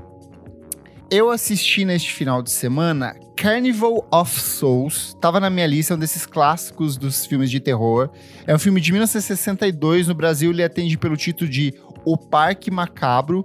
E eu fiquei existencialista, totalmente reflexiva assistindo. Hum. Ele é um filme independente dirigido pelo Herc Harvey, que é também um dos atores que estrelam o filme. Ele faz meio que o vilão, entre muitas aspas ali. Ele é protagonizado pela Candice Hill Gloss, que nunca fez nada demais além da vida. E o filme conta, começa com um grupo de amigas andando de carro, dois caras param do lado delas e falam assim: vamos apostar uma corrida. E aí eles estão no meio da ponte, o carro das meninas cai na água e apenas a protagonista sobrevive. Ela é uma tocadora de órgãos de igreja e a partir de aí tem todo um desenvolvimento em cima da história dela, do que aconteceu com ela, como que ela sobreviveu, se ela sobreviveu. E aí faz parte para umas questões muito malucas sobre depressão e ansiedade que eu nunca imaginei ver no filme dos anos 60. Eu acho que é o tipo de filme que merecia uma atualização. Eu queria muito ver uma mulher dirigindo esse filme hoje em dia. Tipo, é, eu sei que não foi uma mulher que dirigiu, mas tipo o que aconteceu com o Homem Invisível, sabe? De pegar um filme clássico e transpor para algumas coisas atuais. A trilha é toda tocada com órgãos, assim, então é um filme muito perturbador. Eu saí bem da cabeça, assim, domingo à noite ali. Será se sou eu? Será se não sou? Então, recomendo muito. Tem na íntegra pra você assistir no YouTube. Eu fui aleatoriamente, assim, digitei. é, tipo, tem um pacote, tem um perfil que tem vários clássicos do horror. E esse entrou como uma das indicações, então eu fui. Tem como pra você assistir legendadinho ali. É Carnival of Souls, o Parque Macabro de 1962. Beleza, então, sua horror. É, vamos Horror lá, então. Horror Girl. Ai, ai, Nick, o que, que você traz? Bom, é, faz, faz um tempo já que eu assisti essa série, então eu não me lembro tão bem dela. Mas. É aquela. GameStop contra Wall É, Street. acho que não foi uma boa série, se você não lembra. que, que foi lançada na é? Netflix. Qual o no- nome? GameStop contra Wall Street. Que conta todo aquele caso da- das ações de, da GameStop, que teve todo o rolê de, acho que eu da vi Bolsa de isso. Valores Palavras americana. Mas faz tempo já, né?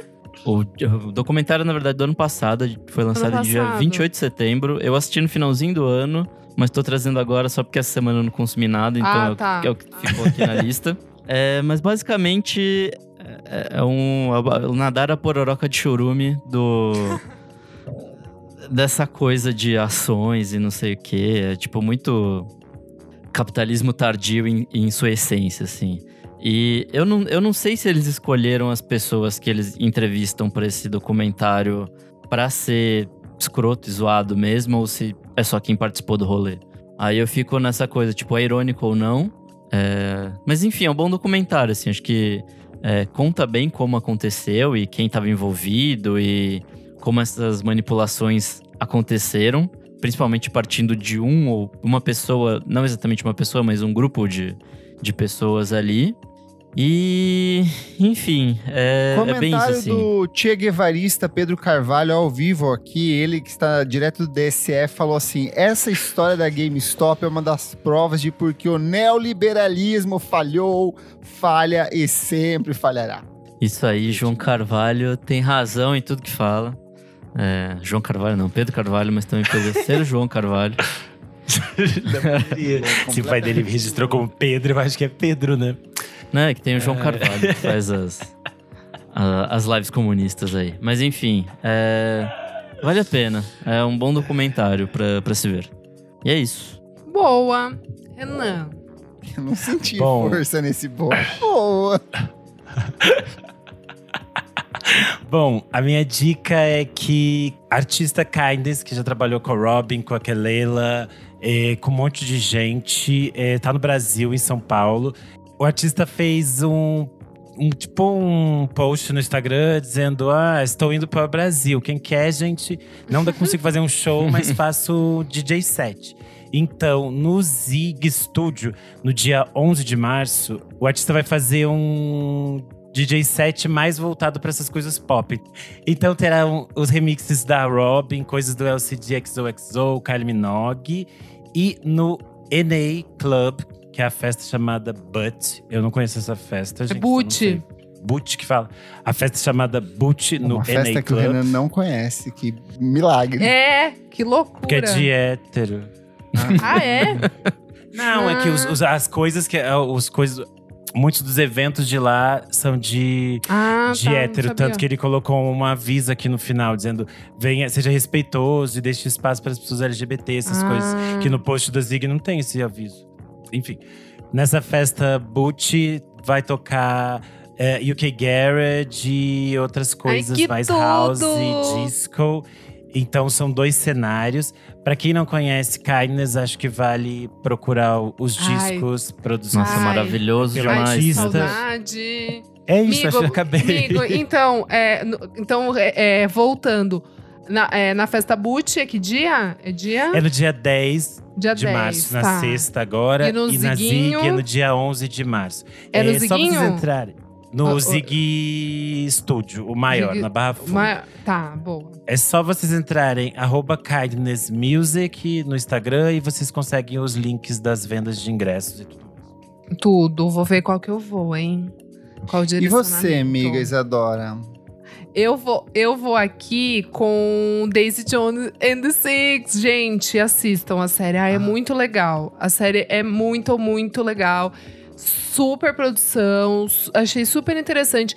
Eu acho que o Sam, no papel do Billy Jones, ele tá meio. eh, Billy Dune, ele tá meio velho. Quando vocês assistirem, vocês vão entender o que eu tô falando. Assim, é, não sei acho que poderia ter sido outro ator.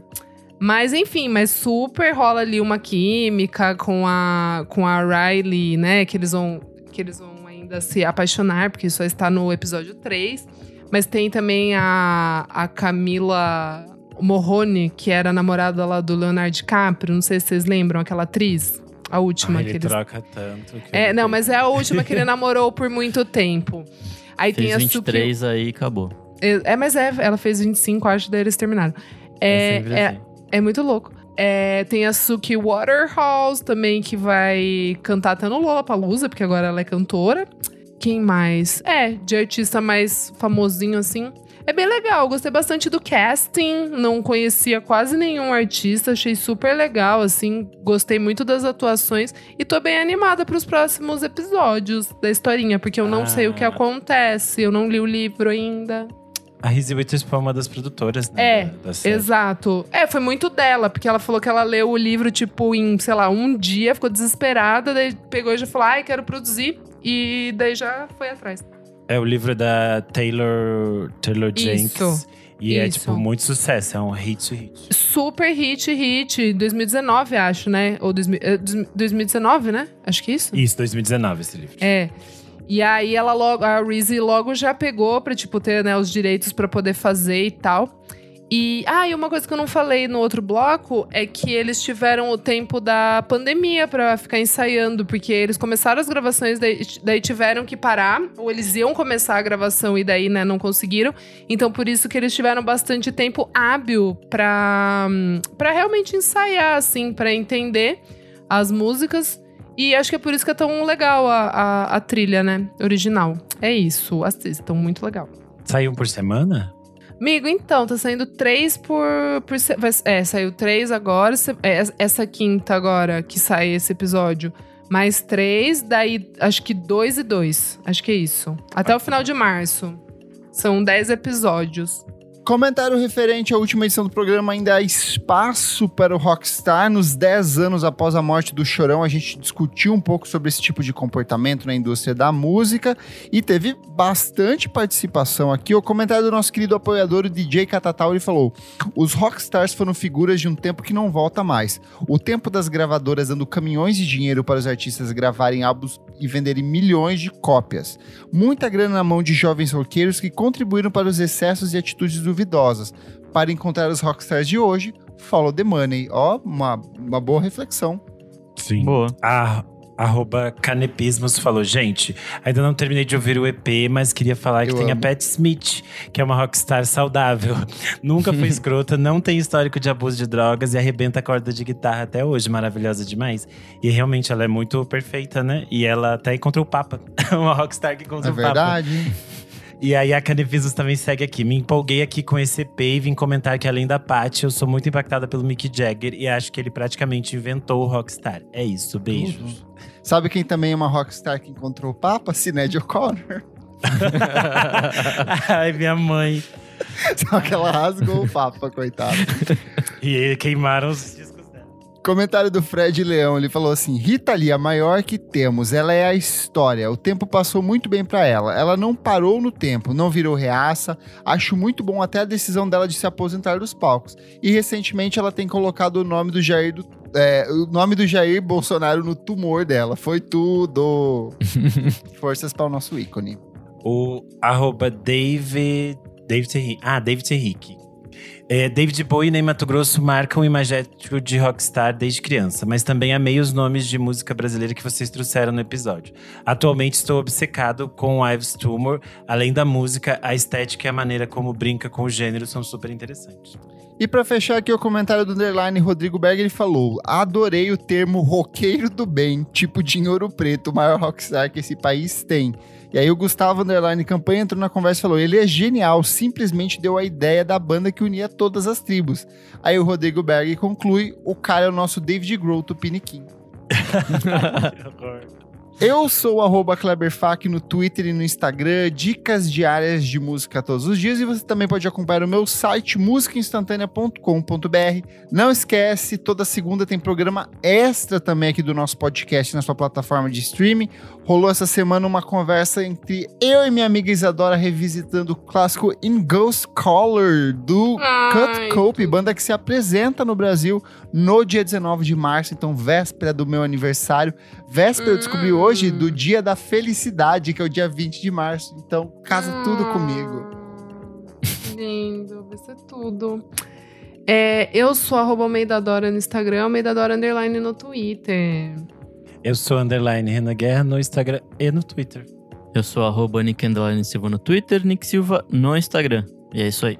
Não esquece de seguir a gente nas nossas redes sociais, arroba podcast VFSM em tudo. Segue a gente na sua plataforma de streaming favorita e, se puder, apoie a gente, seja um de nossos apoiadores, tem acesso a muitos programas com antecedência. Eu estou chocado com a quantidade de coisas que a gente já gravou, que já está nas mãos dos madrinhos, que vai demorar ainda para cair na, no feed.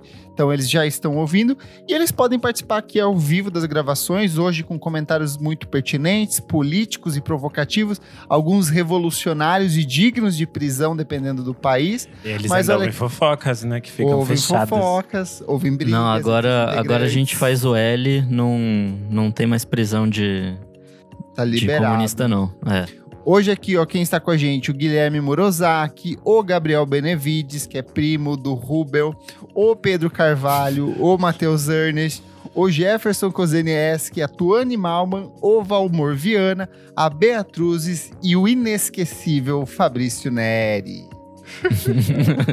Muito obrigado pela sua audiência. Vemos vocês no C6 Fest ou não. Até mais.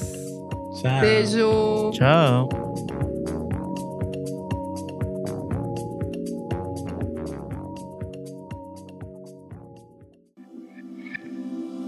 Esse podcast foi editado por Nick Silva.